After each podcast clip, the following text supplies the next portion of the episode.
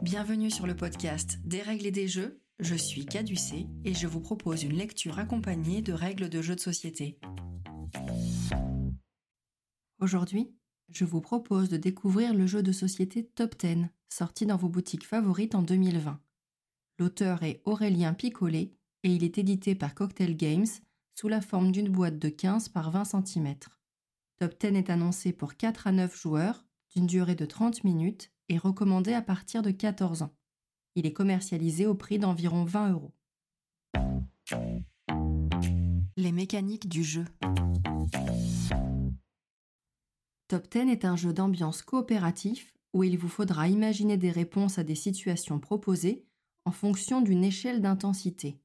À chaque manche, l'un des joueurs de votre groupe sera chargé de remettre toutes vos propositions dans le bon ordre. Ça vous semble un peu obscur? Vous allez voir, c'est pourtant simple et efficace. Le matériel. Dans la boîte de Top 10, vous trouverez un tapis de jeu, 8 jetons comprenant sur une face une illustration de licorne et sur l'autre une illustration de caca, 10 cartes numéros avec un gros numéro en leur centre, de 1 à 10, et 125 cartes thèmes. Ces cartes sont recto-verso et comportent chacune deux thèmes sur chaque face. Vous avez donc 500 propositions de thèmes différents dans le jeu. La règle du jeu est succincte, propose des exemples de manches ainsi qu'une variante expert. La mise en place.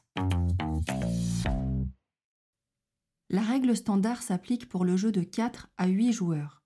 Il y a une adaptation de règles pour les parties à 9 et pour les parties experts. Vous trouverez ces adaptations dans le chapitre Variantes. Placez le tapis au centre de votre zone de jeu. Prenez 5 cartes thèmes au hasard et placez-les sur la table. Empilez autant de jetons qu'il y a de joueurs dans la zone licorne du tapis. Prenez les 10 cartes numéros et mélangez les faces cachées pour les placer en pile sur la table. Mettez-vous d'accord sur qui est le joueur le plus drôle, il devient le capitaine pour la première manche.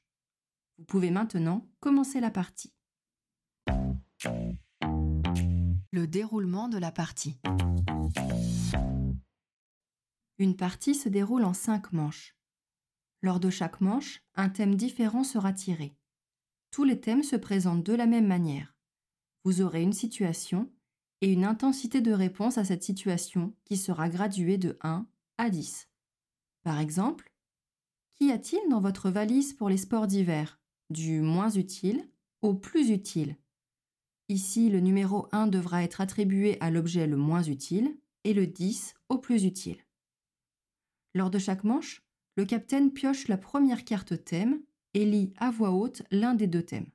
Il peut choisir celui qui l'inspire le plus. On distribue ensuite une carte numéro à chacun des joueurs, face cachée, et chacun doit la regarder secrètement. Prenez soin de garder cachées les cartes qui n'ont pas été distribuées.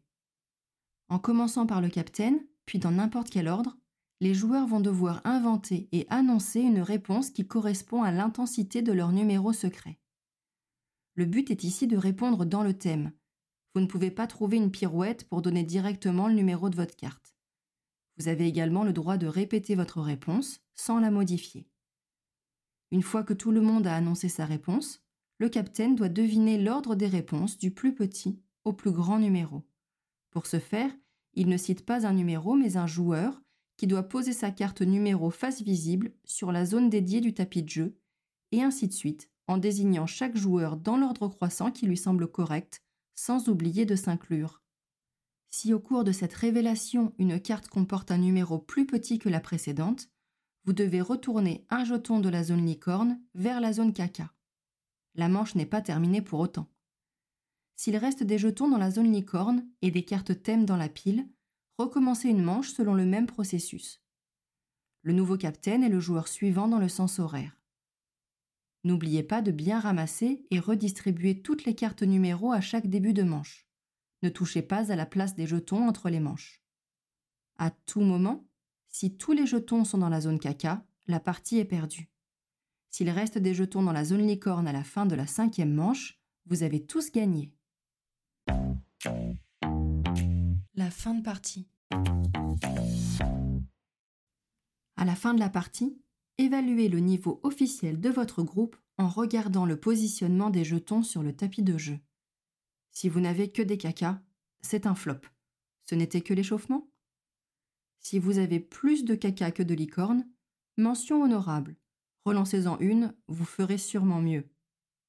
Si vous avez autant ou plus de licorne que de caca, mention professionnelle. Bravo, vous maîtrisez bien. Si vous n'avez que des licornes, vous êtes des champions. C'est un score parfait, rien ne vous résiste. Essayez la variante expert. Les variantes. Lorsque vous jouez à 9 joueurs, commencez avec les 8 jetons licorne sur la zone licorne.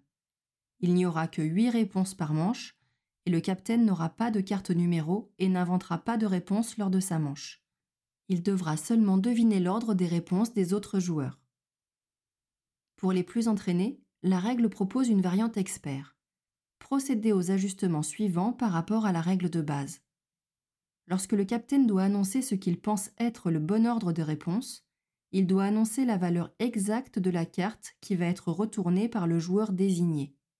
Pour chaque erreur d'annonce, un jeton est déplacé dans la zone caca du tapis. De plus, le capitaine ne révèle pas sa propre carte lors de cette phase. L'ordre croissant n'a ici plus d'importance puisque c'est le numéro exact qu'il faut deviner. Le capitaine peut citer plusieurs fois le même numéro en cas d'erreur. Lorsque les cartes numéros de tous les joueurs ont été révélées sur le tapis, tous les autres joueurs doivent se mettre d'accord sur le numéro de la carte du capitaine. S'ils annoncent le bon numéro, vous avez le droit de remettre un jeton qui se trouvait dans la zone caca vers la zone licorne. En cas d'erreur, aucun jeton n'est perdu. Ce qui suit n'est pas dans la règle officielle, mais comme dans beaucoup de jeux d'ambiance, il est possible de vous affranchir du décompte de points. Prenez autant de cartes thèmes que vous le souhaitez, le capitaine choisit celle qui lui plaît le plus et lancez la manche après avoir distribué les cartes numéros. Faites autant de manches qu'il vous plaira tant que votre groupe de joueurs y prend plaisir, juste pour l'envie de communiquer d'une manière décalée, de rire autour de la table sans chercher à savoir si vous allez gagner ou perdre. C'est aussi ça le jeu de société. Mon avis sur le jeu. La réussite d'un jeu d'ambiance dépend vraiment du moment, de l'endroit et de votre groupe de joueurs. La force de Top 10, au-delà de la simplicité de ses règles et du challenge de remettre les propositions dans le bon ordre, est, à mon sens, de pouvoir réussir à faire participer l'ensemble des joueurs sans les mettre mal à l'aise et sans exclure les plus réservés.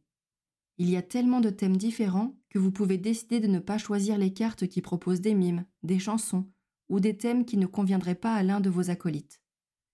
N'hésitez pas à clarifier les choses dès le départ entre vous pour que les joueurs qui souhaitent sauter un thème se manifestent sans appréhension le moment venu.